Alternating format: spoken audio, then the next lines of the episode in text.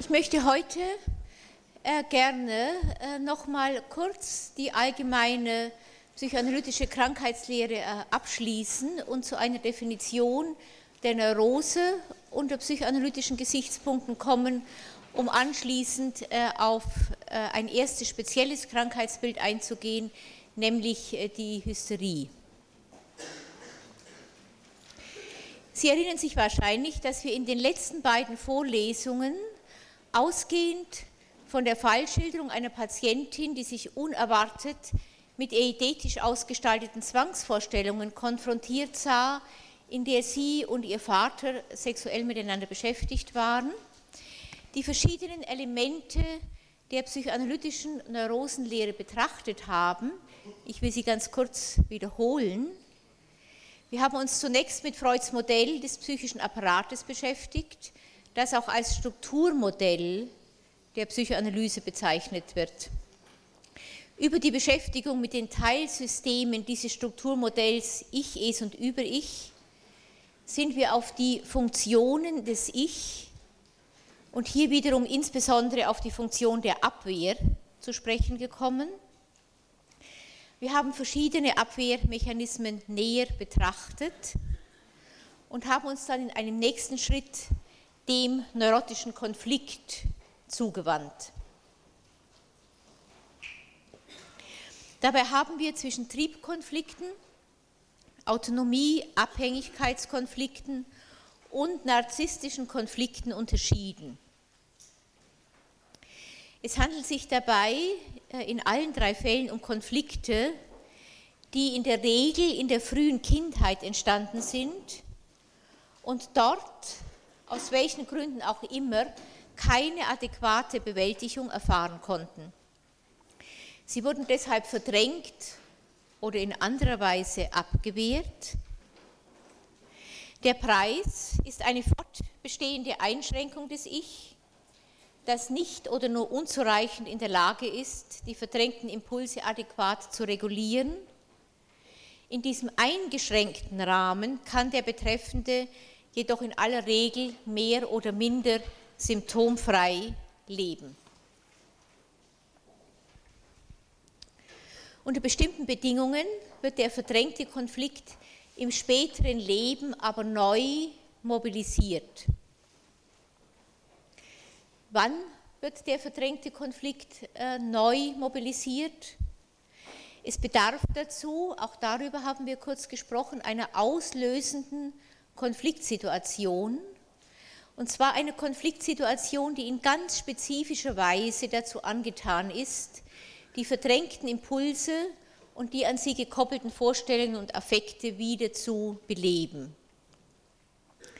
Wir sprechen in diesem Zusammenhang deshalb auch von einer auslösenden Konfliktsituation, die einmal eine besondere Versuchung für den verdrängten Impuls darstellt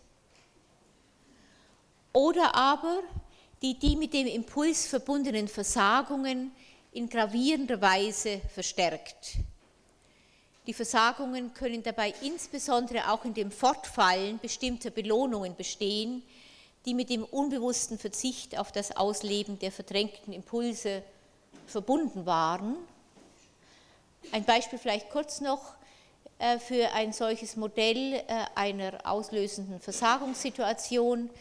Eine Tochter zum Beispiel äh, aus einer streng pietistischen Familie, in der jede sexuelle Betätigung gleich welcher Art massiv abgewehrt wurde, hat sich in diese Familie eingefügt dadurch, dass sie sexuelle Gefühle und die daran gekoppelten Vorstellungen verdrängt hat äh, und sich äh, in dieser eingeschränkten Form äh, des Lebens als brave Tochter zu Hause bestätigt hatte und auch angenommen wurde. Eine Versagungssituation könnte in einem solchen zugegebenermaßen konstruierten Fall, aber vielleicht also extrem konstruiert, damit Sie das Beispiel der Versagung also gut verstehen können, wenn ein solches Mädchen später dann äh, vielleicht in einer anderen Stadt studiert äh, und dort mit Menschen, in erster Linie dann wahrscheinlich ja jungen Männern in Berührung kommt, die nicht in dieser Weise äh, die Sexualität äh, verdrängt haben, äh, dann wird sie anders als in der Familie dort wahrscheinlich nicht mehr als braves, gottgefälliges Mädchen angesehen, sondern man wird ihr eher äh, vorwerfen, dass sie sexuell verklemmt ist. Das wäre ein Fortfallen einer Belohnung, äh, die äh, ein solches heranwachsendes Mädchen über längere Zeit für die Verdrängung jetzt hier des sexuellen Impulses erlebt hat, bis sie an einer anderen Stelle dann mit der gleichen Verdrängung nicht mehr belohnt wird, sondern als sexuell verklemmtes Mädchen, wie in diesem Beispiel apostrophiert wird und sich plötzlich also ins Abseits gedrängt sieht wo es vorher ihre Überlebensstrategie war, sich genau mit dieser Verdrängung äh, möglicherweise sogar in, in den Mittelpunkt der Familie zu stellen. Wir nennen deshalb eine solche auslösende Konfliktsituation im Erwachsenenleben auch eine Versuchungs- und Versagungssituation. Meistens sind beide Elemente zusammen vorhanden. Diese Versuchungs- und Versagungssituation führt dazu, dass die Abwehr brüchig wird und der verdrängte Konflikt erneut an die Oberfläche drängt. In der Regel wird dabei die Abwehr aber nicht vollständig außer Kraft gesetzt. Die fortbestehende Abwehr führt dazu, dass nur Teile des verdrängten Konflikts an die Oberfläche äh, drängen und dort als neurotische Symptome sichtbar werden. Wir haben auch äh, kurz äh, über verschiedene neurotische Symptome gesprochen, äh, bei denen man jeweils sehen konnte, dass sie Teile äh, eines äh, verdrängten äh, Impulses und der daran gebundenen Vorstellungen und Affekte enthalten.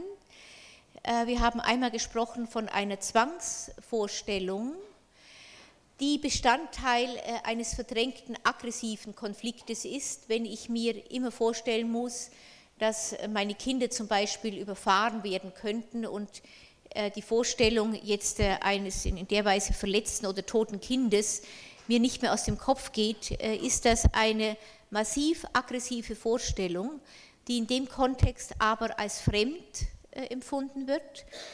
Der oder die Betreffende hat nicht den Eindruck, dass sie diese Vorstellungen selber äh, erzeugt, äh, sondern sie hat den Eindruck, äh, dass die Vorstellungen sich aufdrängen und sie tut alles, um diese Vorstellungen wieder loszuwerden. Hier wäre also in der Zwangsvorstellung, die also ausdrücklich als Vorstellung definiert ist, der begleitende aggressive Affekt ist abgespalten, ist weiter verdrängt geblieben. Hier wäre also die Kompromissbildung zwischen Impuls und Abwehr so, dass die aggressive Vorstellung ins Bewusstsein äh, gedrungen ist, die Abwehr aber weiter so stabil funktioniert, dass der dahinterstehende aggressive Impuls nicht erlebt werden kann. Ich habe als zweites Beispiel äh, erwähnt die Errötungsangst, Erythrophobie würde man sie äh, im, im, schönen medizinischen Jargon äh, nennen. Also eine Angst äh, zu erröten, äh, ohne dass man selber weiß, warum man rot wird. Äh, man hat nur das Gefühl, dass alle Menschen, äh, die einen sehen in diesem Kontext, sehen, dass man rot wird, dass sie das Gefühl haben, dass sie einen bei irgendetwas ertappen und man große Angst davor hat, dass andere das Erröten sehen. Ein solches Erröten würde wahrscheinlich passen zu Vorstellungen und Affekten, die damit verbunden sind, dass man sich schämen würde, wenn jemand anders wissen würde, was man sich vorstellt äh, oder äh, was man äh, fühlt. Ein Erröten, was sehr häufig ebenfalls mit sexuellen Wünschen zu tun hat, die nicht mehr erlebt werden. Erlebt wird nur das dazugehörige äh, Erröten und die Scham darüber, äh, dass andere sehen können, dass man äh, rot wird. Hier wäre also mehr der physiologische Anteil der verdrängten Affekt- und der, des verdrängten Impulses und der daran gekoppelten Vorstellung und des Affektes, der ins Bewusstsein dringt. Und als letztes habe ich erwähnt hysterische Konversionssymptome, wo der verdrängte Impuls aggressiver oder verdrängter Art sich in Körpersprache ausdrückt äh, ohne dass der Betreffende selber spürt, was dieses Symptom, was er in der Körpersprache äh, ausdrückt, für einen Außenstehenden äh, beinhaltet. Oft ist für den Außenstehenden also ganz deutlich sichtbar, dass es sich dabei um einen verdrängten, aggressiven oder sexuellen Impuls handelt. Auf die hysterischen Konversionssymptome werden wir später in dieser Vorlesung noch zu sprechen kommen. Neurotische Symptome enthalten grundsätzlich einen solchen Kompromiss zwischen Impuls und äh, Abwehr. Wir sprechen innerhalb der Psychoanalyse deshalb vom neurotischen Symptom äh, auch als von einer Kompromissbildung zwischen Impuls und Abwehr, mit der ein neues psychisches Gleichgewicht äh, geschaffen wird. Wir brauchen jetzt äh, nur noch äh, ein Konstrukt, äh, um dann zur Definition der Neurose zu kommen. Dieses Konstrukt oder dieser Begriff ist die Unterscheidung zwischen primärem und sekundärem Krankheitsgewinn. Was ist der primäre Krankheitsgewinn? Darüber haben wir bereits gesprochen gerade. Neurotische Symptome führen bei allem subjektiven Leiden, das sie verursachen, praktisch per Definition zur Angstminderung bei gleichzeitiger Teilbefriedigung des verpönten Impulses, also zum Beispiel in der Zwangsvorstellung in dem hysterischen Konversionssymptom. Insofern verbinden sie sich immer mit einem primären Krankheitsgewinn, der in dieser äh, nicht erlebten, aber realisierten Teilbefriedigung äh, besteht. Spontan Remissionen nach Wegfall der auslösenden Versuchungs- und Versagungssituation sind trotzdem relativ häufig. Maßgeblich für die langfristige Aufrechterhaltung der Neurose, Aufrechterhaltung jetzt im Gegensatz zur Entstehung der Neurose, ist meist ein größerer sekundärer äh, Krankheitsgewinn, der sich, ohne dass dies ursprünglich intendiert gewesen wäre, durch die Reaktion der Umwelt auf das neurotische Symptom äh, einspielt. Also ein gutes Beispiel dafür äh, ist eine Vorstellung, die damit zu tun hat, dass das eigene Herz stehen bleiben könnte und Herzanfälle, die sich mit dieser Vorstellung verbinden, die aber keine organische Grundlage haben. Wir wissen heute, dass im Rahmen einer solchen Herzneurose, wie sie von der Psychoanalyse äh, auch äh, genannt wird, der primäre Krankheitsgewinn äh, in aller Regel sich um unbewusste Vorstellungen über das Funktionieren des Körpers dreht, um die Unsicherheit des Funktionierens des Körpers und um eine früh erlebte Unsicherheit, ob die Mutter oder eine andere Pflegeperson das physische Funktionieren äh, wirklich gewährleisten konnte. Das ist äh, zumindest Teil des primären Krankheitsgewinnes.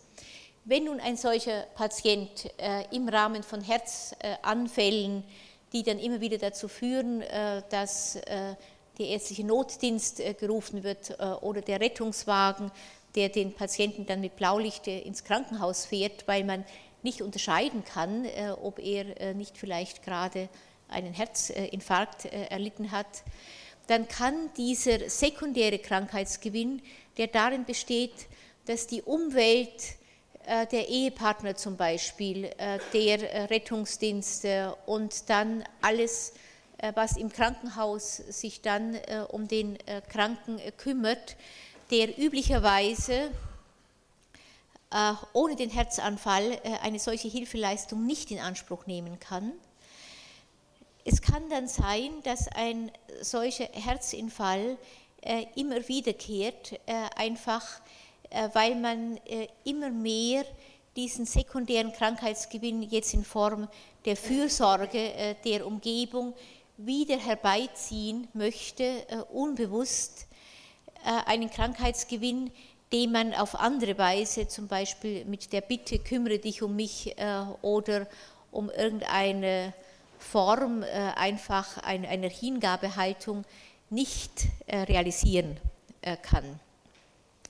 Insofern ist es ganz wichtig, immer zu unterscheiden, einmal die Frage, wie ist die Neurose entstanden, welche auslösende Konfliktsituation äh, war äh, mit der Entstehung der Neurose verbunden? Und was hält die Neurose aufrecht.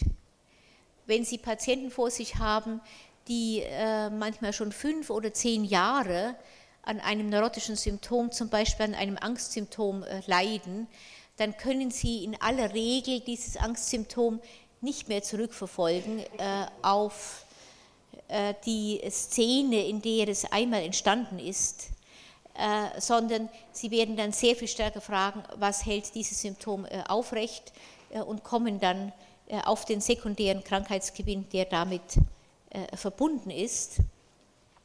In keinem Fall bedeutet der sekundäre Krankheitsgewinn, dass er mit irgendeiner Art von Simulation verbunden ist, äh, dass der Betreffende oder die betreffende äh, Kranke also Symptome vorschiebt, äh, um irgendwo entlastet zu werden von Aufgaben, die anstehen. Das Symptom ist immer mit einem großen Leidensdruck verbunden. Diesen Leidensdruck muss man ernst nehmen als Arzt oder Psychotherapeut in der Sprechstunde.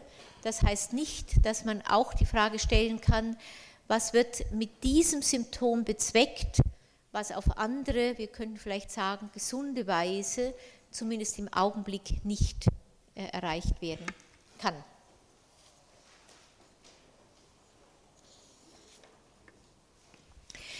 Wenn wir äh, auf dem Hintergrund äh, dieser Grundbegriffe der psychoanalytischen Krankheitslehre, die ich Ihnen gerade nochmal vor Augen geführt habe, definieren wollen, was eine Neurose ist, äh, dann äh, kommen wir äh, auf einen Begriff, der sozusagen aus mehreren Konstrukten besteht. Ich kann das vielleicht mal kurz hier auch in der Folie zeigen. Na?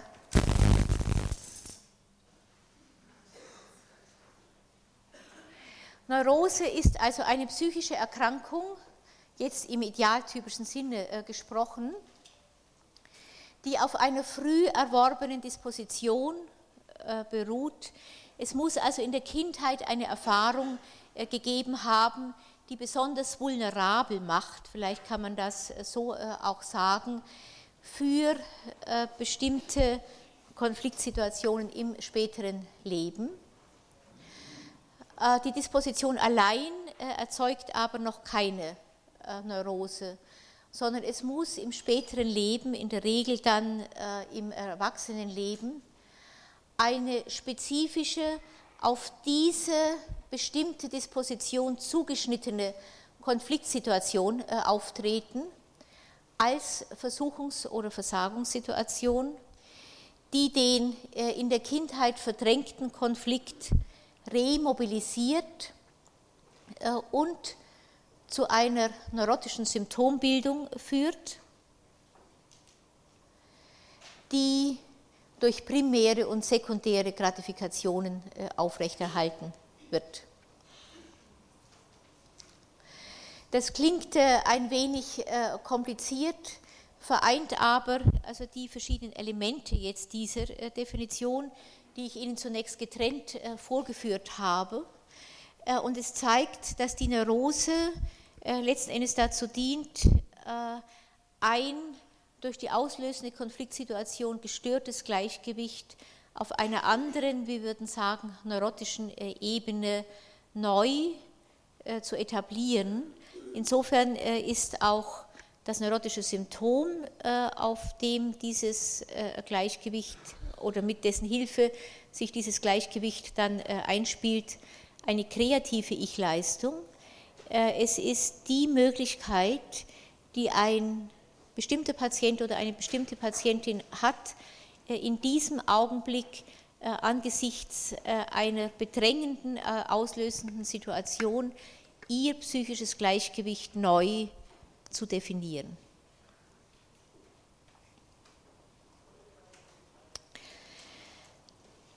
Soweit äh, zu dem, äh, was ich äh, zu den äh, Grundbegriffen der psychoanalytischen Krankheitslehre sagen wollte. Ich würde an der Stelle gerne eine Pause machen und Sie fragen, ob es an irgendeiner Stelle noch Unklarheiten gibt, äh, ob Sie Fragen haben, äh, die wir hier einfügen können, bevor wir dann auf das Krankheitsbild der Hysterie äh, übergehen. Ja, bitte.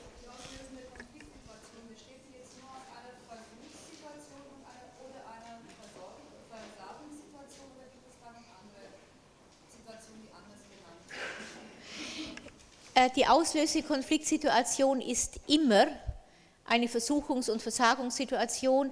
Also die Versuchungs- und Versagungssituation ist sozusagen die Spezifizierung dieser äh, auslösenden Konfliktsituation. Sie haben dann Situationen, wo die Versuchung sehr viel stärker im Vordergrund steht und andere Situationen, wo stärker die Versagung äh, im äh, Vordergrund steht. Immer ist es aber eine Situation, die ein bisher gut tragendes Gleichgewicht verunsichert. Wenn es undeutlich ist, kann ich auch noch Beispiele bringen zur auslösenden Konfliktsituation.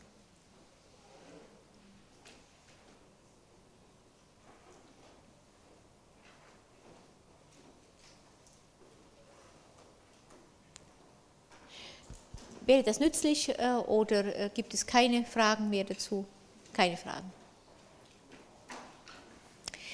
Gut, dann würde ich vorschlagen, wir lassen äh, die allgemeine psychoanalytische Krankheitslehre an dieser Stelle einmal ruhen und wenden uns dem ersten speziellen Krankheitsbild zu, hier der Hysterie.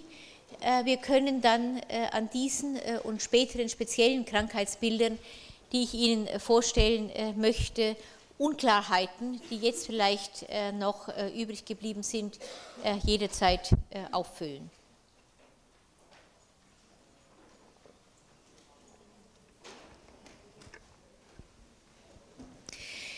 Ich möchte, wenn ich jetzt über die hysterische Neurose zu sprechen komme, zunächst auf die Phänomenologie äh, der äh, Neurosen eingehen, also Ihnen zeigen, was äh, wir unter neurotischen Symptomen verstehen.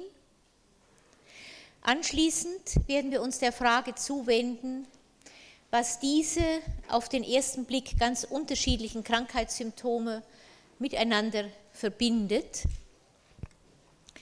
Dies wird uns zum Konzept der hysterischen Abwehr führen, die ihrerseits mit einem hysterischen Persönlichkeitsstil oder auch Denkstil gekoppelt ist, der die hysterische Abwehr äh, ermöglicht. Anschließend werden wir uns mit der Frage beschäftigen, warum hysterische Neurosen vor allem bei Frauen äh, vorkommen, wie ich äh, überhaupt äh, bei allen speziellen Krankheitsbildern, die ich Ihnen vorstellen werde, die Frage der äh, Geschlechtsspezifität, soweit es mir möglich ist, mit in die Betrachtungen einführen werde, damit Sie zum Beispiel bei der hysterischen Neurose, bei der Zwangsneurose oder bei der Angstneurose immer ein Stück mit im Kopf haben, wer von diesem Krankheitsbild hauptsächlich betroffen ist, mehr Männer oder mehr Frauen und wie man sich möglicherweise erklären kann, dass es solche unterschiedlichen Geschlechtsverteilungen gibt.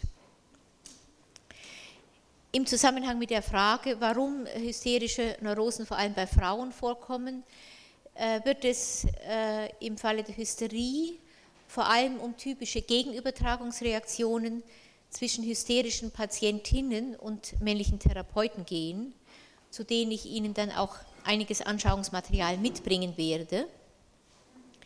Schließlich werden wir uns den unbewussten Konflikten zuwenden, die in der Hysterie eine Rolle spielen. Dabei werde ich vor allem auf Menzos Konzept der unbewussten Inszenierung eingehen, die den verschiedenen hysterischen Symptomen zugrunde liegt. Eine unbewusste Inszenierung heißt nicht, das sage ich an dieser Stelle schon, dass wir als Psychoanalytiker heute noch sagen können, wie Freud es getan hat, dass dem hysterischen Symptom also äh, immer ein Triebkonflikt, äh, in der Regel äh, ein Konflikt im Bereich sexueller Ängste zugrunde liegt, sondern wir werden sehen, dass hysterische Symptome wie andere neurotische Symptome auch eine Möglichkeit von Menschen sind, Konflikte abzuwehren, die sich auf ganz verschiedene Bereiche erstrecken können. Zunächst also zur Klassifikation hysterischer äh, Neurosen. Äh, ich werde, wenn ich Ihnen eine solche Klassifizierung jetzt gleich vorführe, äh, eingehen, äh, zumindest grob eingehen, auf das diagnostische äh, und statistische Manual psychische Störungen, äh, auch bekannt als DSM-3 oder DSM-3R. Mittlerweile gibt es sogar ein DSM-4. Ich schreibe es nur einfach an für die, die äh, an einer äh, solchen, also medizinisch-nosologischen äh, Einteilung interessiert sind. das ist immer das DSM-3, also die dritte Auflage, die dann bereits in einer revidierten Fassung erschienen ist und jetzt seit Juli gibt es das DSM 4 ich habe mich äh, heute noch äh, auf das äh, DSM 3R bezogen, weil wir also dieses diagnostische und diagnostische und statistische Manual psychischer Störungen heißt es eigentlich nur als Hintergrund verwenden für unsere psychoanalytischen Ausführungen des hysterischen, der hysterischen Neurose äh, eine andere Krankheitseinteilung äh, ist das ICD, äh, International Classification of Diseases. Das ist von der Mental Health Organization entworfen und existiert jetzt in der zehnten Auflage. Dort sind dann jeweils also manche Krankheitsbilder ein Stück weit verändert. Das können Sie sich äh, einfach äh, merken, wenn Sie wollen. Äh, ich werde die Einteilungen, soweit es hier günstig erscheint, erwähnen, obwohl im DSM 3R und auch im ICD 10 kaum mehr von einer Neurose die Rede ist. Äh, man will äh, unter anderem äh, den Neurose-Begriff auch vermeiden, weil man sich nicht auf Schulstreitigkeiten einlassen will, wie es zu einer Neurose kommt. Beide Konzepte psychische Störungen sind rein beschreibende Konzepte, in der der Begriff der Neurose allenfalls noch mit erwähnt wird, weil Psychoanalytiker äh, den Begriff Neurose über die Beschreibung hinaus äh, verwenden, äh, um über die Entstehung der Neurose mit zu reflektieren, also eine Neurosenäthiologie zu entwerfen. Aus meiner Sicht können Psychoanalytiker deshalb auf den Neurosebegriff nicht verzichten und ich werde ihn auch hier in den Vordergrund stellen auf der beschreibenden Ebene mich äh, allerdings äh, auf diese beiden Klassifikationssysteme äh, beziehen. Auf der beschreibenden Ebene nun lassen sich die hysterischen Neurosen einteilen in die Konversionsneurose und in eine Neurose vom dissoziativen Typ. Ich komme zuerst äh, auf die Konversionsneurose äh, zu sprechen. Äh, Im DSM heißt sie auch Konversionsstörung oder im DSM-3R noch hysterische Neurose, Klammer auf, Konversionstypus. Es ist also innerhalb der Psychiatrie allgemein üblich, heute nicht mehr von Hysterie sondern von Konversionsneurose zu sprechen, weil der Ausdruck Hysterie immer auch eine klassifizierende Bedeutung hat bis hin zum Schimpfwort. Nicht, wenn ich von einer Patientin sage, sie ist eine Hysterikerin, äh, meint man äh, innerhalb der Psychiatrie und häufiger auch äh, innerhalb der Psychoanalyse, dass man die Frau nicht wirklich ernst nehmen muss. Deshalb ist hier der Begriff Konversionsneurose eingeführt. Eine Konversionsneurose, die dadurch gekennzeichnet ist, dass der Verlust oder die Veränderung einer körperlichen Funktion im Vordergrund steht. Konversion heißt äh, immer Wendung äh, ins Körperliche, wenn Sie so wollen. Also eine körperliche Funktion, die sich auch nach gründlicher medizinischer Untersuchung nicht durch eine nachweisbare organische Störung erklären lässt. Dabei imponiert das Symptom gleichzeitig durch einen starken äh, Ausdrucksgehalt.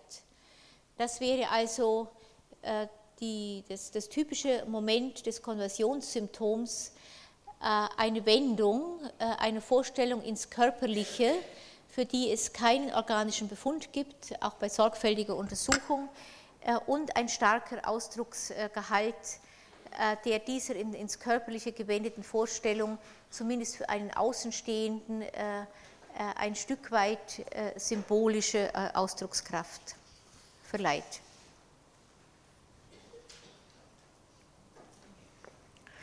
Es gibt sogenannte klassische Konversionssymptome, die dadurch gekennzeichnet sind, dass sie auf den ersten Blick wie eine neurologische Erkrankung anmuten. Es gibt zum Beispiel Schwierigkeiten beim Schlucken. Nicht, dass ich jedes Mal, wenn ich schlucken will, das Gefühl habe, dass im Hals etwas steckt, was das Schlucken verhindert. Also ein hysterisches Globusgefühl äh, würden wir äh, das nennen. Äh, es gibt als weiteres klassisches Konversionssymptom den Verlust der Stimme.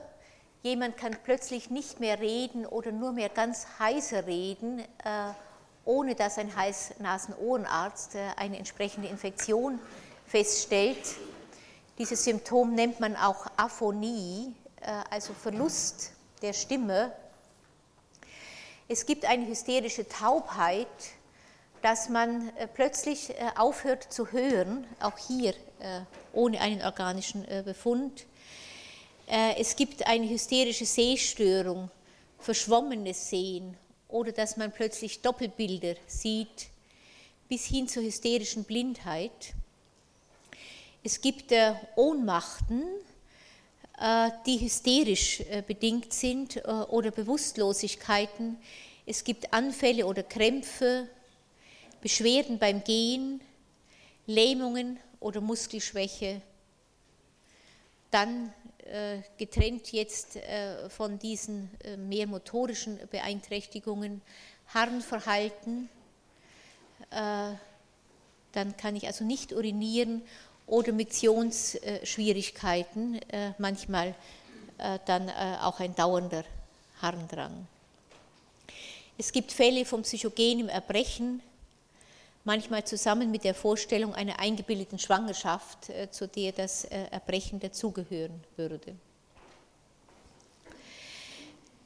Die medizinische Untersuchung zeigt in aller Regel, dass die geschilderten Symptome nicht den tatsächlichen körperlichen Befunden entsprechen. Man findet zum Beispiel Zeichen einer guten motorischen Funktion in einem anscheinend gelähmten Glied oder normale Pupillenreaktionen bei einer hysterischen, also konversionsneurotischen Blindheit. Die geschilderten körperlichen Beschwerden entsprechen oft nicht der Anatomie des Nervensystems. Hysterische Anfälle sind im Gegensatz zu neurologisch bedingten Anfällen vom Arzt zu unterbrechen, aber auch zu evozieren, äh, also eine äh, mit Sicherheit diagnostisch nicht zuverlässige, äh, aber äh, eine erste Möglichkeit, zum Beispiel äh, einen hysterischen Anfall von einem epileptischen Anfall zu unterscheiden ist. ob der Anfall nur vor Zuschauern auftritt oder auch wenn der betreffende Patient alleine ist.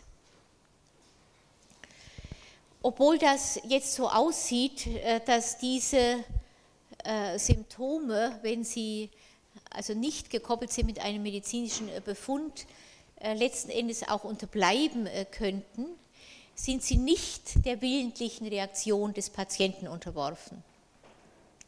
Wir haben es, ich will das nochmals betonen, also nicht mit Patienten oder Patientinnen äh, zu tun, die ihre Symptome vortäuschen, wie immer wieder vermutet wird, sondern mit Menschen, die zutiefst an ihren Symptomen leiden, auch dann, wenn sie manchmal daraus einen größeren sekundären Krankheitsgewinn ziehen. Nicht selbst wenn sich die ganze Familie äh, um mich äh, kümmert, äh, wenn ich signalisiere, also mein, mein Arm ist gelähmt oder ich kann nicht mehr gehen, äh, ist das äh, eine sehr viel weniger befriedigende äh, Situation, als wenn ich gehen könnte und mir die Zuwendung der anderen auf andere Art und Weise verschaffen könnten, als durch diese Ich-Einschränkung, die ja mit dem Verlust äh, zu gehen äh, verbunden ist. Dabei ist der Ausdrucksgehalt der Symptome so, dass der Zuschauer darin häufig ein über die Körpersprache signalisiertes Verweigerungssymptom erblickt, ein Nein zu äußeren oder inneren Forderungen, dass der Patient im Symptom agiert, anstatt es offen äh, auszusprechen. Wie könnte ein solches Nein äh, aussehen, äh, was sich im Symptom ausdrückt? Also immer dann, wenn ich zum Beispiel mich massiv mit aggressiven Vorstellungen herumschlagen muss. Ich habe das das letzte Mal schon erwähnt. Eine aggressive Vorstellung, die eigentlich verbunden ist mit der Vorstellung, also zuzuschlagen, nicht? Dann kann es sein, dass im hysterischen Symptom äh, der Arm manchmal sogar ein Stück weit noch erhoben wird äh, und dann kommt das Gefühl der Lähmung, so als ob man sagen würde mit dieser Lähmung, schau her, selbst wenn ich den Impuls habe äh, zuzuschlagen, ich kann nicht zuschlagen, mein Arm ist ja gelähmt. Also in ganz vielen konversionsneurotischen Symptomen wird immer mit signalisiert, ich werde wenn ich dann später von hysterischen Inszenierungen spreche, noch genauer darauf eingehen, dass ein bestimmter Impuls äh, sich eigentlich einen Durchbruch verschaffen möchte und der Körper äh, oder äh, der äh, in, in, körperliche Sprache äh, gewendete äh, Abwehr gleichzeitig verhindert, dass dieser Impuls bewusst wird. Also zum Beispiel, wenn ich plötzlich nicht mehr sprechen kann, kann ich etwas Verpöntes nicht äh, aussprechen, sexueller oder aggressiver äh, Natur oder wenn, dann so heiser, äh, dass es eher lächerlich klingt. Ich kann, wenn ich plötzlich etwas nicht höre, etwas, was verpönt ist, nicht mehr hören. Ich brauche mich dann auch nicht mehr damit herumzuschlagen, wie ich zum Beispiel auf einen sexuellen Antrag antworte. Ich kann in bestimmten Situationen äh, einfach eine durchaus sonst normal funktionierende Sehkraft so weit herabsetzen, dass ich bestimmte verpönte Dinge nicht mehr sehe. Äh, das alles ist mit dem verbunden, was ich hier äh, mit Ausdruck Nein bezeichnet habe. Also Symptome, in denen ein Stück weit der Impuls noch zum Vorschein kommt und gleichzeitig wird mit dem Symptom dem Impuls ein Nein äh, entgegengesetzt. Ebenso findet man oft einen verdeckten sexuellen Ausdrucksgehalt, der den Patientinnen und Patienten selbst nicht äh, bewusst ist. Charcot hat gegen Ende des letzten Jahrhunderts in der französischen Klinik, äh, Pariser Klinik Salpêtrière, eine Vielzahl hysterischer Patienten und vor allem Patientinnen untersucht, deren Symptome diese betont sexuelle Tönung äh, aufwiesen. Nicht also bis hin zu dem berühmten Arc äh, de Circle, den man heute kaum mehr sieht, äh, wo eine Patientin also auf dem Höhepunkt ihres Anfalles dann also ein, ein Hohlkreuz machte, wie wenn sie eine Brücke machen wollte. Und von außen her gesehen also alles, der, der ganze Arc de Circle aussah wie Teil eines Koitus, während die Patientin selber für das, was sie dort in der Körperhaltung darstellte, später sehr oft überhaupt keine Erinnerung mehr hatte. In beiden Fällen, dem Signal der Verweigerung ebenso wie dem des verdeckten sexuellen Wunsches, geht es darum, einen psychischen Konflikt unbewusst zu halten. In beiden Fällen handelt es sich, das habe ich schon gesagt, gleichzeitig um eine Störung, die sehr viel häufiger äh, bei Frauen äh, diagnostiziert wird.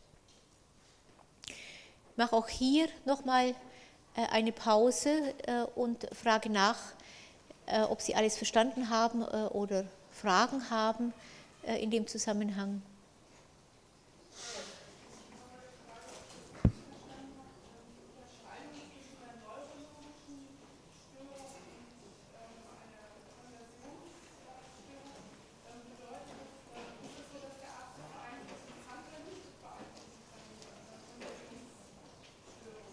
Ob der, also sie äh, fragt nach dem Unterschied zwischen einer neurologischen Störung äh, und einer äh, Konversionsstörung äh, und fragt, äh, ob der Arzt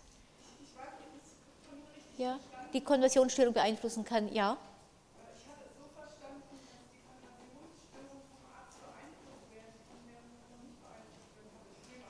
Ja, Nein, also der Arzt kann die Konversionsstörung oder das Konversionssymptom jedenfalls nicht mit den üblichen medizinischen äh, Mitteln äh, beeinflussen. Nicht, wenn es äh, ein Arzt ist, der eine sehr starke Ausstrahlungskraft hat, kann er vielleicht sagen, auch hier im Extremfall gesprochen, Sie können widersprechen und dass die, die Stimmstörung verschwindet vielleicht, aber man würde ja äh, bei einem körperlich äh, bedingten äh, Befund dann in aller Regel mit entsprechenden Medikamenten versuchen, den körperlichen Schaden zu beheben, der das entsprechende Symptom verursacht hat. Und darauf sprechen die Patientinnen und Patienten in der Regel nicht an.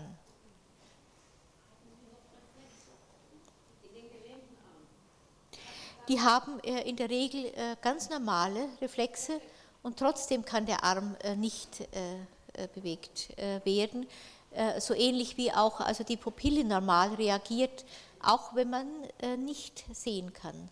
Also das sind alles Dinge, die man bei der neurologischen Untersuchung eben dann bemerkt und mit deren Hilfe man differenzieren kann zwischen also einem neurologischen oder also durch äh, einen äh, körperlichen Schaden bedingten Symptom äh, und einem Konversionssymptom, das eine ganz andere Funktion hat, nämlich die Funktion, etwas, was in der Sprache nicht ausgedrückt werden kann, über den Körper auszudrücken.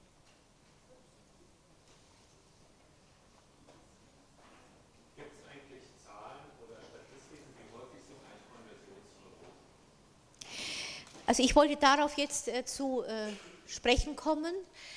Äh, man äh, geht allgemein davon aus, dass diese Konversionssymptome im Vergleich äh, beispielsweise noch zur Jahrhundertwende, wo Freud ja also sehr äh, ausführlich über solche hysterischen körperlichen Symptome geschrieben hat, dass sie zurückgegangen sind. Man findet sie sehr viel häufiger äh, noch äh, bei äh, ausländischen Patientinnen. Es scheint so, dass also in westlichen Gesellschaften, wo es insgesamt immer schwieriger wird, die eigenen Gefühle lautstark auszudrücken und sei es also nur über körperliche Symptome, heute andere Symptome in den Vordergrund äh, getreten sind, die sehr viel leiser sind äh, als die hysterischen Symptome, die ich gerade äh, beschrieben habe und möglicherweise ein Stück weit das traditionelle Konversionssymptom, wenn Sie so wollen, ersetzt haben. Ich habe in der langen Zeit, wo ich in der Medizinischen Hochschule Hannover tätig war, also immer wieder Konversionssymptome gesehen, insbesondere auch auf der neurologischen Station, wo dann häufig ein psychiatrischer Konsiliarius dazugezogen wurde. Das schließt aber nicht aus, dass eine Vielzahl, also ich nenne sie mal leiserer hysterischer Symptome, heute gar nicht mehr beim Psychiater landen, sondern als ganz ausdrücklich medizinische Klage sehr viel eher in der ärztlichen Allgemeinpraxis vorgetragen werden, so als ob das laute Agieren via Körpersymptom mit der kulturell bedingten Zurückdrängung emotionaler Äußerungen, zumindest bei uns, also in der westlichen Gesellschaft äh, und äh, für äh, westliche Männer ohnehin nicht zunehmend, aber auch für Frauen nicht mehr richtig salonfähig wäre. Dafür könnte auch sprechen, dass im DSM-3R äh, unter dem Oberbegriff somatoforme Störungen, unter denen dann die Konversionsneurose äh, eingegliedert äh, ist, neben der Konversionsneurose auch zwei weitere Krankheitsbilder erwähnt werden, nämlich die somatoforme Schmerzstörung und die Somatisierungsstörung. Und ich habe Ihnen das einfach mal mitgebracht, damit Sie ein Stück weit sehen, dass heute die Konversionsneurose eingeordnet äh, ist in eine Reihe von körperlichen äh, Störungen. Das ist also die somatoforme Störung, wie sie im DSM-3R beschrieben ist. Dazu gehört die Konversionsstörung oder hysterische Neurose vom Konversionstypus. Dazu gehören aber insbesondere auch die Somatisierungsstörung und die somatoforme Schmerzstörung. Und ich habe die äh, drei Krankheitsbilder, wenn Sie so wollen, hier grün gekennzeichnet, um zu zeigen, dass sie aus meiner Sicht alle drei mit großer Wahrscheinlichkeit dem äh, hysterischen äh, Neurosetypus zugeordnet werden können und ein Stück weit den Wandel der Konversionsneurose ausdrücken können. Es gibt, das äh, ist hier natürlich nicht vermerkt, äh, unter anderem zum Beispiel von der Christina von Braun äh, in ihrem dicken, aber ungemein spannenden Buch, das heißt Ich, nicht ich, auch die These, dass anstelle der Konversionsneurose, wie sie zur Jahrhundertwende üblich war, heute die Anorexie getreten ist.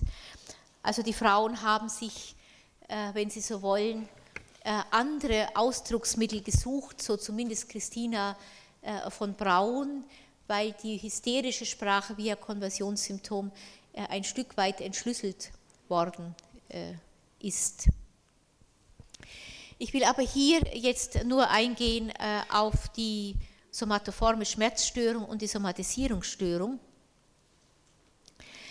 Bei der somatoformen, also eine körperliche Schmerzstörung, wenn Sie so wollen, äh, steht ein starker und anhaltender Schmerz im Vordergrund, der hier die vorherrschende äh, Beeinträchtigung äh, ist. Dabei ist der Ausdrucksgehalt, also dieses Schmerzempfindens, sehr viel weniger stark als bei der typischen Konversionsneurose. Auch hier lässt sich der geschilderte Schmerz aber nicht auf pathologische Organveränderungen zurückführen, wenn Körperbefunde vorliegen, also zum Beispiel äh, beim Rückenschmerz äh, ein Verdacht äh, vielleicht, dass irgendein Nerv eingeklemmt sein könnte, dann sind die Schmerzen oft also so massiv und werden so massiv erlebt, dass man sie mit dem Körperbefund äh, einfach äh, nicht mehr zur Deckung äh, bringen kann, sodass dann ein körperlicher Schmerz, der einmal vielleicht mit einer Körperdiagnose verbunden war, nun genommen wird und ganz stark in den Vordergrund geschoben, auch dann, wenn es keine medizinisch feststellbare Diagnose mehr gibt, so als ob der Schmerz eine Möglichkeit wäre, etwas auszudrücken, dann natürlich in der Klage vor dem Arzt mit der Bitte, Schmerzmittel zu verschreiben, der früher vielleicht eher als Konversionssymptom ausgedrückt worden wäre. Noch viel auffälliger und gleichzeitig weiter entfernt vom Konversionssymptom ist das, was im DSM-3R Somatisierungssyndrom genannt wird. Im Somatisierungssyndrom äh, geht es also vor allem darum, äh, dass mit einer Vielzahl körperlicher äh, Beschwerden immer wieder das angebotene medizinische Versorgungssystem in Anspruch genommen wird. Das Hauptmerkmal, ich erwähne es auch, weil es auffallend ist, dass offenbar eine ganze Reihe, insbesondere von Frauen, an dieser Somatisierungsstörung oder diesem Somatisierungssyndrom leidet.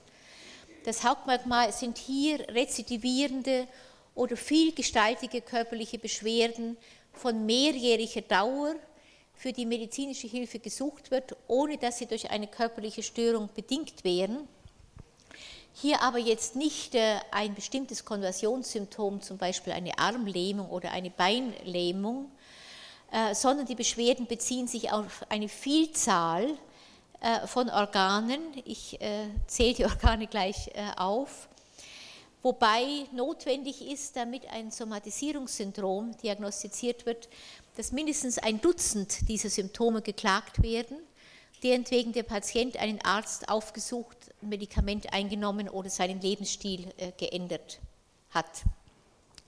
Also sind sozusagen, wenn Sie so wollen, Patientinnen, die sich beim Arzt die Türklinke in die Hand geben und dann einmal pseudoneurologische Symptome äh, anbieten, wie wir sie bereits bei der Konversionsneurose äh, kennengelernt haben. Daneben gastrointestinale Beschwerden, also zum Beispiel Leibschmerzen, Beschwerden der weiblichen Geschlechtsorgane, zum Beispiel Menstruationsbeschwerden, Schmerzen allgemein, vor allem Rückenschmerz, äh, kardiopulmonale und psychosexuelle Symptome. Äh, das kann also querbeet gehen äh, und es müssen, das Leiden darf nicht äh, beschränkt sein, also auf einen bestimmten Körperteil, sondern der ganze Körper sozusagen muss funktioniert sein, um über die Körpersprache, die dann also nur mehr in der Schilderung von Schmerz, Leibschmerzen, Kopfschmerzen oder wie auch immer dem Arzt via Körperklage dann das Symptom äh, angeboten wird. Betrachten wir die Konversionsneurose, die somatoforme Schmerzstörung und die Somatisierungsstörung unter diesem Gesichtspunkt, dann zeigt sich der Wunsch nach ärztlicher Zuwendung umso stärker bei jenen Symptomen, in denen der symbolische Ausdrucksgehalt äh, in den Hintergrund getreten ist. Äh, gleichzeitig sieht man äh, insbesondere bei den Patientinnen mit einem Somatisierungssyndrom, die sich bei den Ärzten häufig die Türklinke in die Hand geben, dass das auf der körperlichen Ebene angesiedelte Symptom auf dieser körperlichen Ebene nicht geheilt, sondern allenfalls verschoben werden kann, nämlich auf einen anderen äh, Körperteil.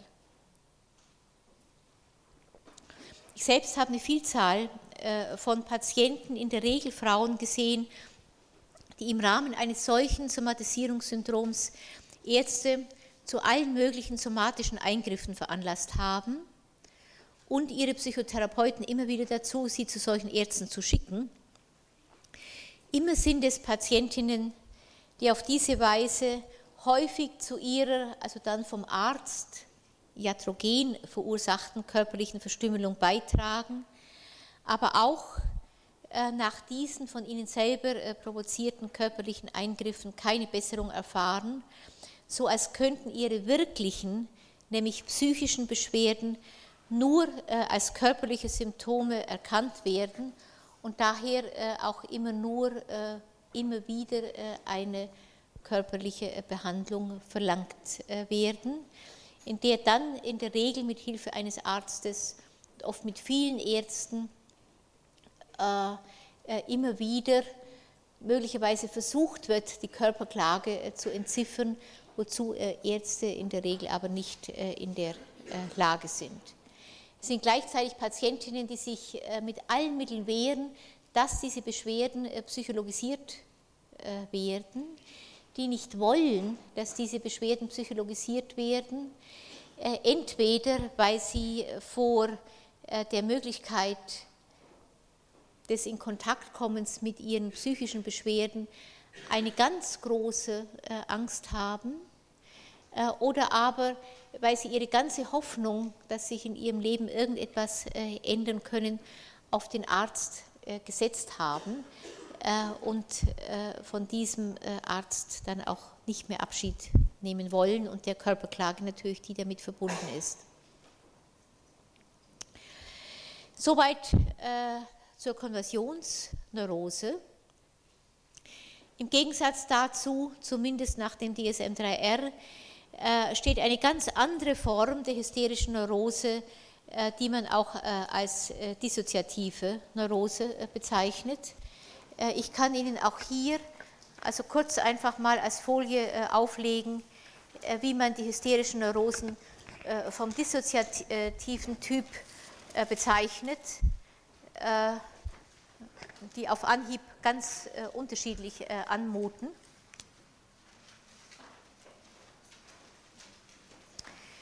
Äh, das sind so.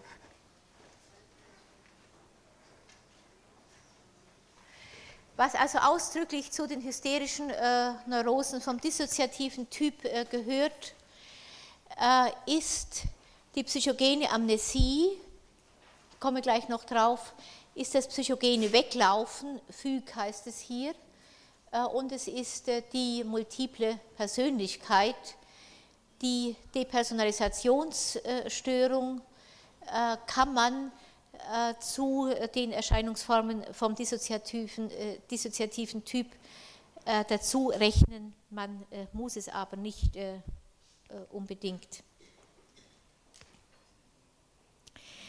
Zur hysterischen äh, Amnesie würde man zum Beispiel rechnen hysterische Dämmerzustände, wenn Sie so wollen, also äh, eine Bewusstseinsminderung, äh, wo nicht mehr wahrgenommen wird, was um den Kranken herum vorgeht.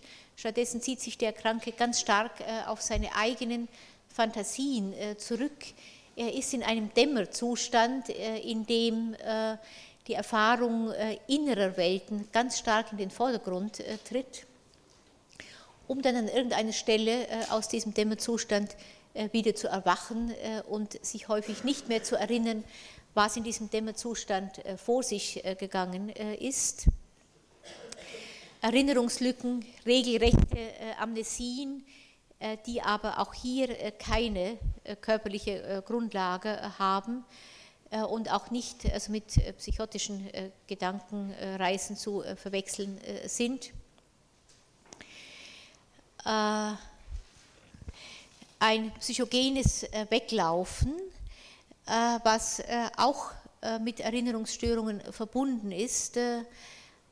Also ich erwähne immer wieder einen Patienten, ich selber habe also in der Klinik, in der ich gearbeitet habe, nur einen Patienten gesehen, äh, mit äh, einem psychogenen äh, Weglaufen, den aber sehr eindrucksvoll, der verheiratet war mit einer Frau, der er sich sonst aus meiner Sicht also eher unterordnete, die aber mehrmals nach einem Krach mit ihr, wo er sich eigentlich aus seiner Sicht hätte durchsetzen müssen, das nicht versucht hat, sondern ganz plötzlich einfach weggelaufen ist, ohne Geld in der Tasche, trotzdem einmal sogar äh, über das Fahren per Anhalte bis nach Paris äh, gekommen ist äh, und dort aufgelesen wurde und dann also immer wieder zurückbefördert wurde, natürlich nach Hause, ohne sagen zu können, was mit ihm geschehen ist in dieser Zeit. Man kann hier noch hinzufügen Pseudodemenzen, äh, dass jemand, der eigentlich also eine ganz normale Intelligenz hat, bestimmte Dinge einfach nicht mehr äh, aufnimmt. Äh, man kann Erregungszustände hinzunehmen und insbesondere dann etwas, was hier als multiple Persönlichkeit genannt wird. Eine Persönlichkeit, in der die Spaltung ein solches Ausmaß annimmt, dass der Patient wechselnd aus verschiedenen Personen heraus agiert, wobei diese Personen dann also untereinander interagieren können oder auch nicht.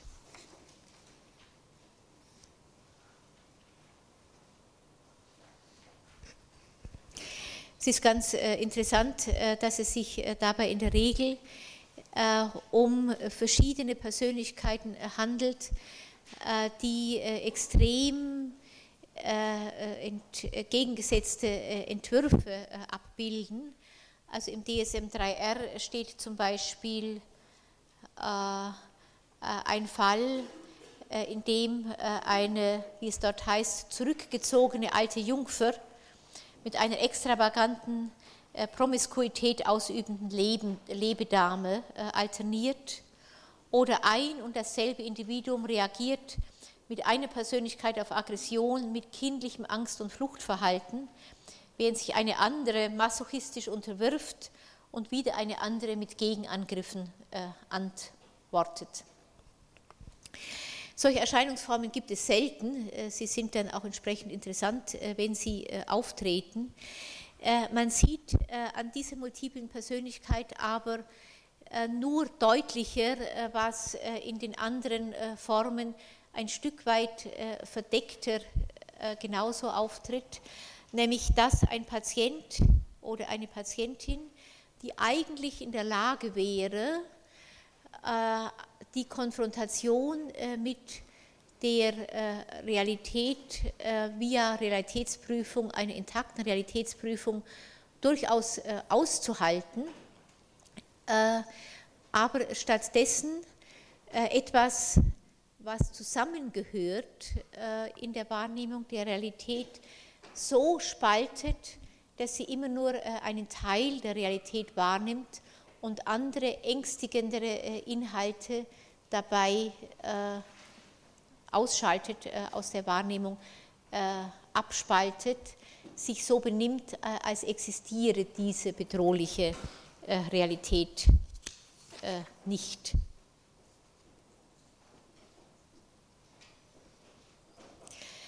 Am Rande sei vermerkt, dass im ICD-10 auch die Konversionsstörung unter die dissoziativen Neurosen gerechnet wird.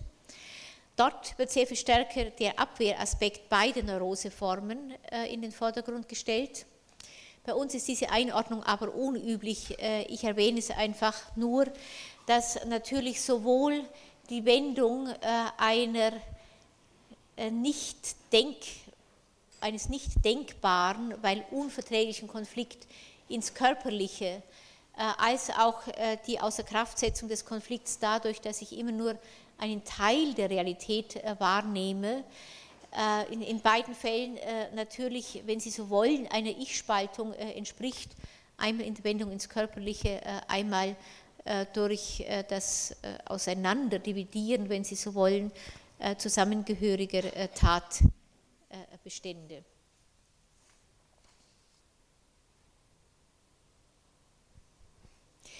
Äh, ich möchte über die Depersonalisation hier nicht oder nur am Rande sprechen, äh, weil sie äh, immer wieder nicht in die Neurose vom dissoziativen Typ aufgenommen wird oder wenn, dann nur unter ganz bestimmten Bedingungen, dass also die Schwierigkeit, sich äh, mit der Wahrnehmung der eigenen Person oder mit der Wahrnehmung der Realität so in Verbindung zu setzen, dass die Realität wirklich erlebt werden kann und die eigene Person wirklich erlebt werden kann und ich nicht immer nur Zuschauer bin für etwas, was außerhalb von mir passiert. Das wäre äh, ein wichtiger Bestandteil des Depersonalisationssyndroms. Dass ein solches Depersonalisationssyndrom so häufig auftaucht, im menschlichen Leben als eine grundsätzliche Möglichkeit, bei schweren Belastungen äh, einfach sich ein Stück weit neben sich zu stellen um plötzlich Zuschauer äh, zu sein.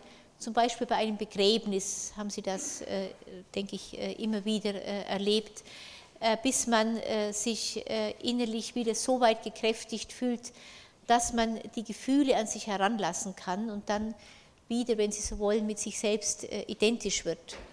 Und weil diese, Depersonalisa oder diese Depersonalisationserscheinungen darüber hinaus äh, in Schwellensituationen, insbesondere in der Adoleszenz, wo es notwendig ist, sich äh, mit einer ganz neuen Erfahrung des eigenen Körpers und ein Stück weit auch äh, der Umwelt auseinanderzusetzen, so häufig sind, dass ich das Depersonalisationssyndrom hier ebenfalls zunächst also nicht erwähnen möchte im Zusammenhang mit der Neurose vom dissoziativen Typ.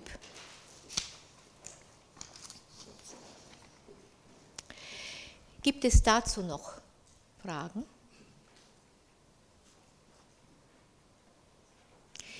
Wenn nicht, äh, dann würde ich äh, diese Vorlesung gerne abschließen, indem ich äh, Ihnen neben dem, was man hysterische Symptomneurose nennen kann, ich habe jetzt hysterische Neurosen beschrieben, wo bestimmte Symptome, mehr Konversionssymptome, zum anderen mehr Symptome vom dissoziativen Typ äh, im Vordergrund äh, stehen, dass ich an die Seite dieser Symptomneurosen äh, etwas stelle, was man dann auch als Charakterneurose oder als Persönlichkeitsstörung bezeichnet.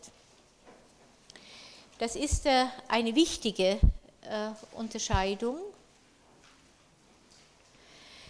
Eine Unterscheidung, die so aussieht, dass die Charakterneurose ganz anders als die Symptomneurose, die dann Folge einer äh, Konfliktsituation ist, dass die Charakterneurose sich von der Symptomneurose unterscheidet durch die Verzweigtheit der Symptome und vor allem durch die charakterliche Verankerung der Symptomatik. Man könnte auch sagen, dass die Fehlanpassungen in der Charakterneurose habituell und weitgehend ich-synton sind. Sie haben die Qualität von Charakterzügen und werden dem Betroffenen selbst deshalb nicht oder zumindest nicht ohne besondere Konfrontation äh, bewusst.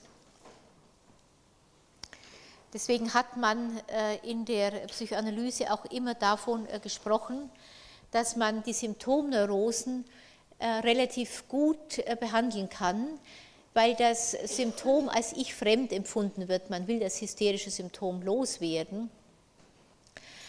Äh, wenn Sie mit der Hysterie so verschwistert sind, dass bestimmte hysterische Charakterzüge einem Außenstehenden, aber auf, einem Außenstehenden zwar auffallen, ihnen selber aber ein, ein ganz selbstverständlicher äh, Ausdruck ihrer Persönlichkeit sind, dann ist es sehr schwer, diese Charakterzüge, an denen sie selbst oft gar nicht leiden, sondern eher die Umwelt, äh, in einer äh, psychotherapeutischen oder psychoanalytischen Behandlung zu verändern.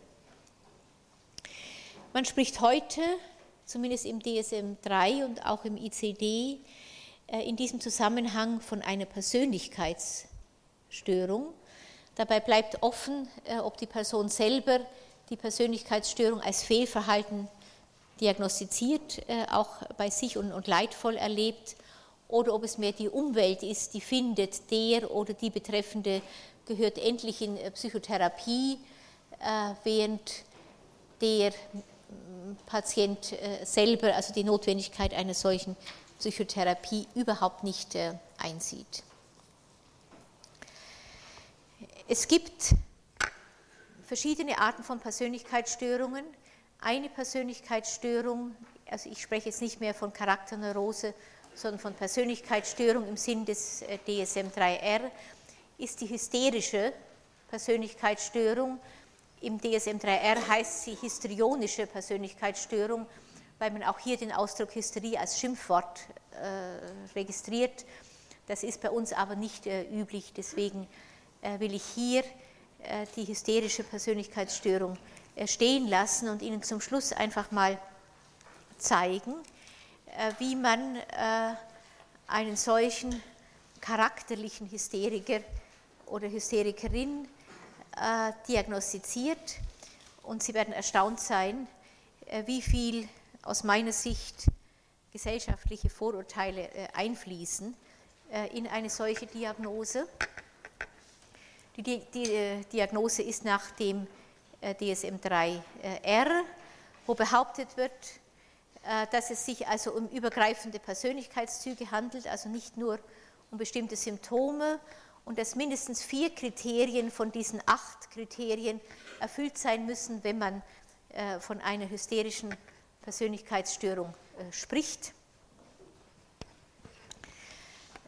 Grundsätzlich, also jetzt unabhängig von diesen Kriterien, ist die hysterische Persönlichkeitsstörung durch ein durchgängiges Muster übermäßiger Emotionalität charakterisiert. Nicht die Frage ist schon, was übermäßig ist natürlich, oder ein übermäßiges Verlangen nach äh, Aufmerksamkeit.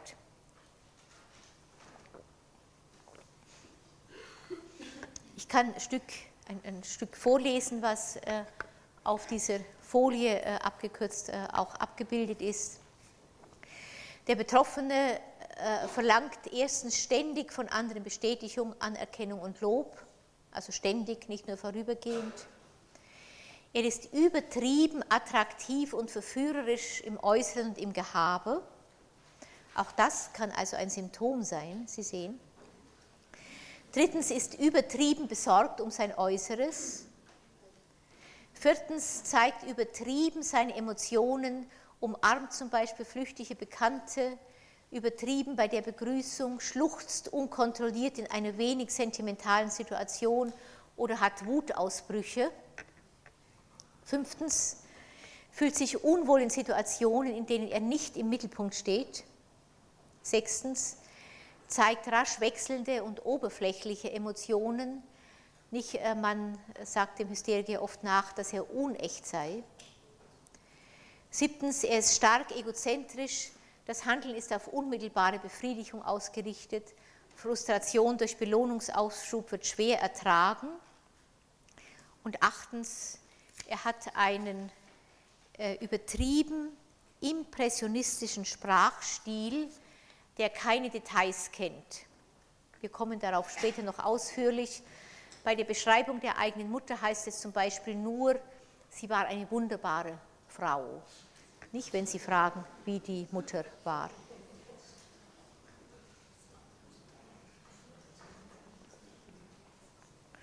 Wenn wir diese Bezeichnungen aneinanderreihen, übertrieben lobheischend, attraktiv, um sein Äußeres besorgt, übertrieben emotional, unkontrolliert, schluchzend, auch dort, wo dies nicht ohne weiteres passt, unwohl, wenn nicht im Mittelpunkt stehend, oberflächliche Emotionen, die zudem noch wechseln, starke Egozentrik, Lustprinzip, impressionistischer Sprachstil, dann erhalten wir also zumindest nach meiner Wahrnehmung ein eher verabscheuungswürdiges Wesen, von dem man nur hoffen kann, dass man ihm nicht begegnet, ganz zu schweigen davon, äh, dass hoffentlich also niemand, der diese Züge erfüllt, jetzt äh, unter uns äh, sitzt.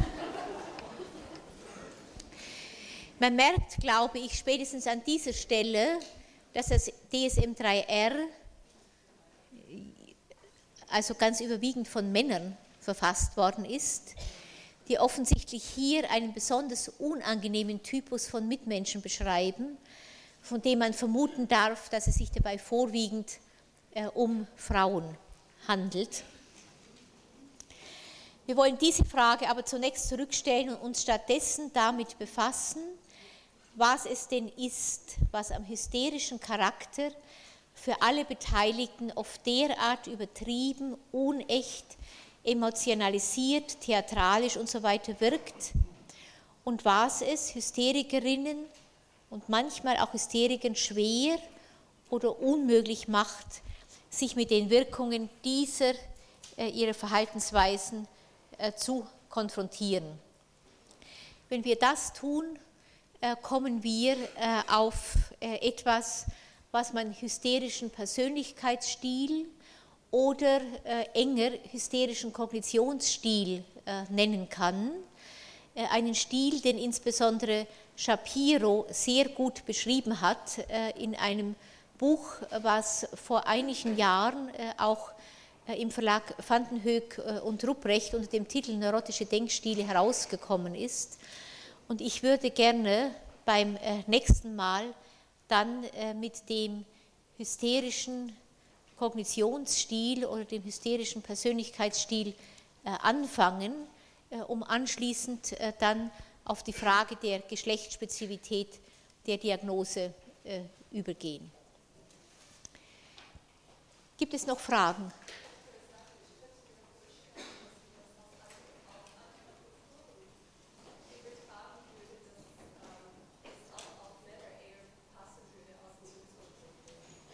In anderen Kulturen passt es sicher äh, auf äh, Männer.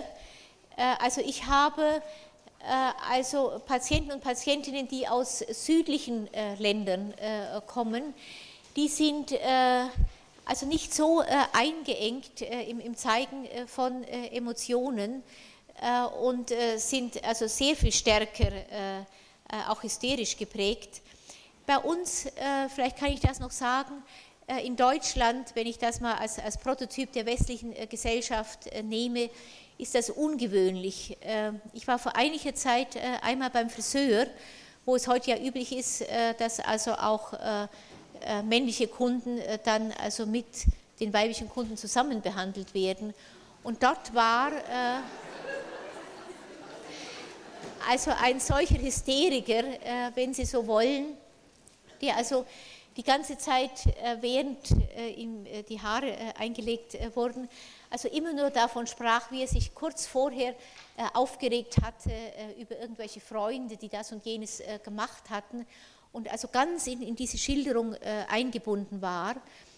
Er hat auch nicht gemerkt, dass nicht nur die Friseusinnen, sondern auch die anderen Kundinnen ihm aufmerksam zugehört haben, weil es also ganz sonderbar war, nicht, dass ein Mann eine solche Vorstellung gab, und über ihn lachten. Das hat ihm aber nichts äh, ausgemacht. Er ist also auf dieser äh, Ebene geblieben. Äh, man sieht aber daran, dass es nicht selbstverständlich ist, nicht, dass Männer das also in diesem Kontext bei uns tun. Ja gut, dann beim nächsten Mal beim hysterischen Persönlichkeitsstil. Danke.